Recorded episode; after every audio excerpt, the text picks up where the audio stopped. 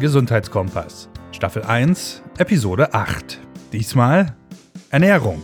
Ohne Beschwerden durch den Dezember. In diesem Podcast reden wir einmal im Monat mit Experten aus Sachsen-Anhalt über Gesundheit. Mein Name ist Stefan B. Westphal.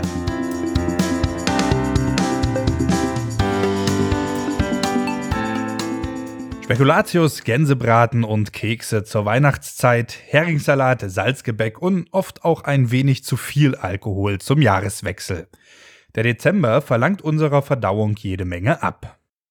Wir haben auf der Straße nachgefragt, was die Sachsen-Anhalter tun, wenn es zu den Festtagen etwas zu viel des Guten gab. Dann nehme ich Tropfen. Meine Galle ist raus und da habe ich ein bisschen Verdauungsprobleme. Immer eigentlich. Ja, weniger das, essen. Ja, weniger essen. Ein bisschen Diät halten. Und Weihnachten nicht so viel naschen. Naja, das tun wir trotzdem. Und wir essen dann nach Weihnachten wieder ein bisschen weniger. In der Weihnachtszeit gibt es nach wie vor ganz Grünkohl dazu. Und ich versuche in der Nachzeit ein bisschen wieder runterzufahren.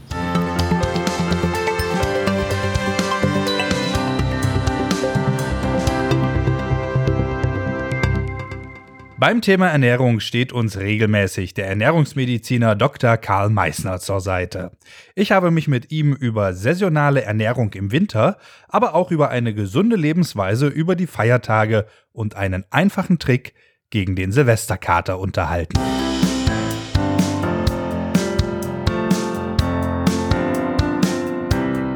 Ja, der Dezember steht vor der Tür. Ja, ja im Winter normalerweise liegt Schnee. Ja. Wächst da überhaupt was? Was ist denn jetzt so saisonal? Was kann ich denn jetzt essen, wenn ich mich an sowas halten möchte und nicht unbedingt dann alles also, importiert haben will? Ja, also es ist wunderbar und sie nehmen mir eigentlich äh, den Reiz schon weg. Gesundes Essen im Winter, das ist hm, das ist genau das, was Sie ansprechen. Was ist saisonal? Das sind die wenigsten.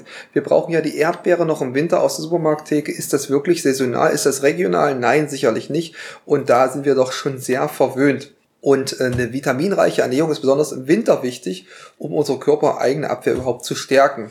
Es gibt natürlich eine Fülle des Sommerangebotes, äh, mag man meinen, ist im Winter nicht mehr möglich, aber typische Wintergemüse wie Grünkohl, Rosenkohl schmecken sogar erst, wenn eine richtige Frostdame war. Das heißt, auch im Winter kann ich mich natürlich auch gesund ernähren. Und da muss ich nochmal drauf einsteigen, auf die vitaminreichen Kohlgemüse, die zum Teil den ganzen Winter über frisch geerntet werden können.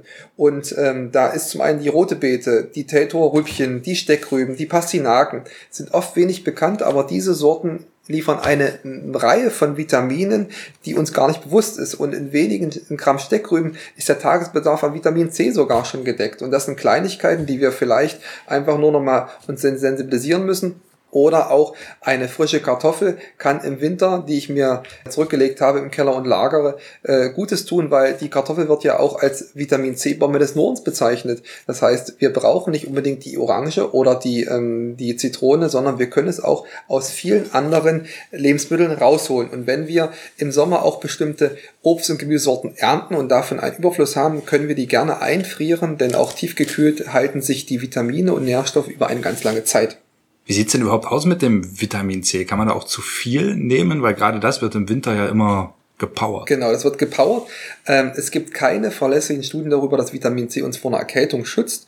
Und aus der Masse an angebotenen Vitamin C-Präparaten ist der Anschein meiner Meinung nach, dass es nicht möglich ist, über Vitamin C oder über Nahrungsergänzungsmittel an sich darf in Deutschland per Gesetz keine Werbung gemacht werden, weil der Gesundheitseffekt nicht nachgewiesen ist.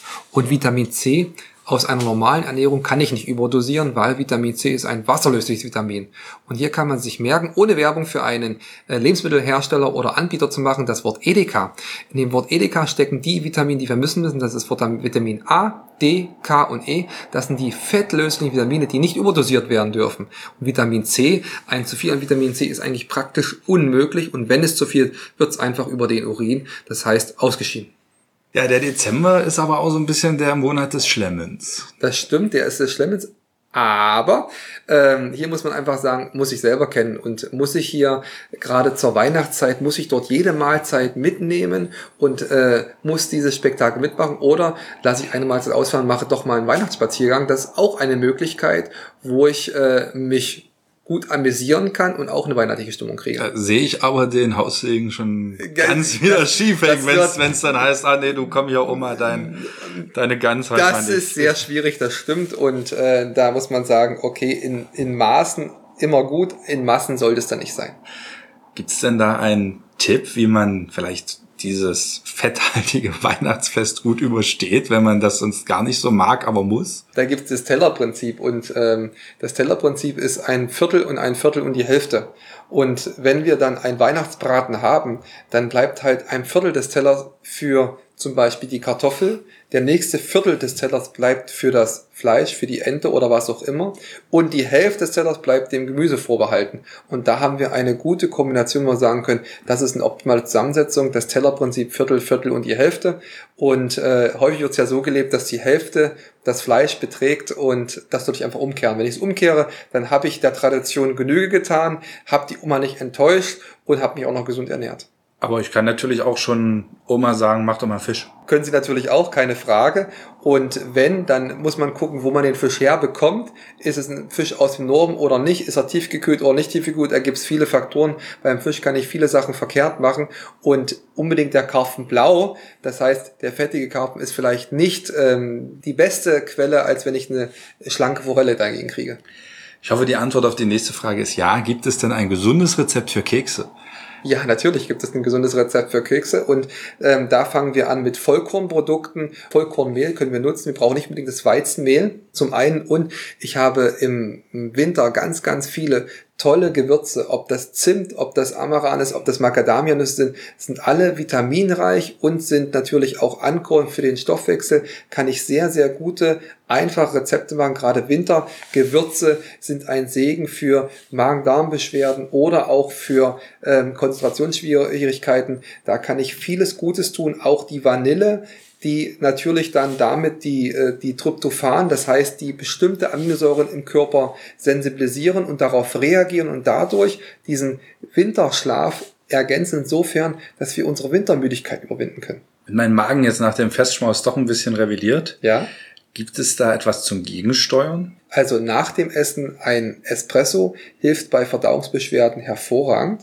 Kein Unterberg, kein Kräuterschnaps, weil das macht erst eine richtige Darmträgheit und das hemmt oder verhindert er die Verdauung von diesen schwer verdaulichen Dingern. Und ansonsten, wenn man merkt, ich habe eine Darmverstimmung, ich habe hier Probleme und kann es nicht wirklich, äh, weiß nicht, woran es liegt, war es doch die Gans, war sie etwas zu fettig, ausreichend bewegen. Das heißt, alle zusammenpacken und es gemeinsam in Gemeinschaft rausgehen und einen sogenannten Verdauungsspaziergang machen. Gehen wir eine Woche in die Zukunft, Silvester. Ja. Wenn ich es da etwas habe, zu dolle krachen lassen. Ja. Was macht der Mediziner? Was hilft tatsächlich gegen den Kater? Gegen den Kater hilft wirklich nur, es klingt ganz banal, das heißt ausreichend Flüssigkeit zu sich nehmen. Ich muss ganz, ganz viel trinken, weil wenn der Kater da ist, ist der Körper völlig entwässert und dehydriert, sagen wir dazu in der Medizin. Das heißt, wir müssen ihn auffüllen. Und da reichen leider nicht 500 Milliliter Wasser. Da muss man als Normalsterblicher doch mal eins bis zwei Liter Wasser bis zum Mittag schon geschafft haben, um die Zelle wieder aufzufüllen und dann geht's mir auch besser. Also ist der Rollmops ein Ammenmärchen? Es ist ein Ammenmärchen. Aber schön anzusehen. Schön anzusehen, keine Frage, aus dem Ammenmärchen. Flüssigkeit ist entscheidend. Was gibt's denn selbst Weihnachten? Weihnachten, das ist ganz banal und ganz trivial. Es gibt Kartoffelsalat und Würstchen. Und klassisch. Ja. Gut. Ich bedanke mich, wünsche eine schöne Weihnachtszeit und kommen Sie gut ins neue Jahr und dann machen wir noch ganz viele weitere Podcasts. Vielen, vielen Dank.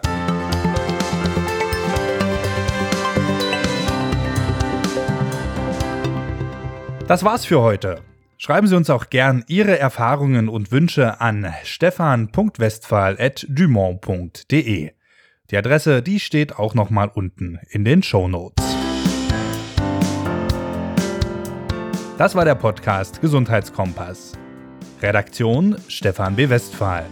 Mitarbeit Chris Lucio Schönburg, Bearbeitung Thorsten Waschinski. Musik Christian Hoffmann. Die nächste Folge erscheint Ende Dezember. Dann geht es um das Thema Allergien. Ist eine Immunisierung empfehlenswert? Bis dahin, bleiben Sie bitte gesund und frohe Festtage.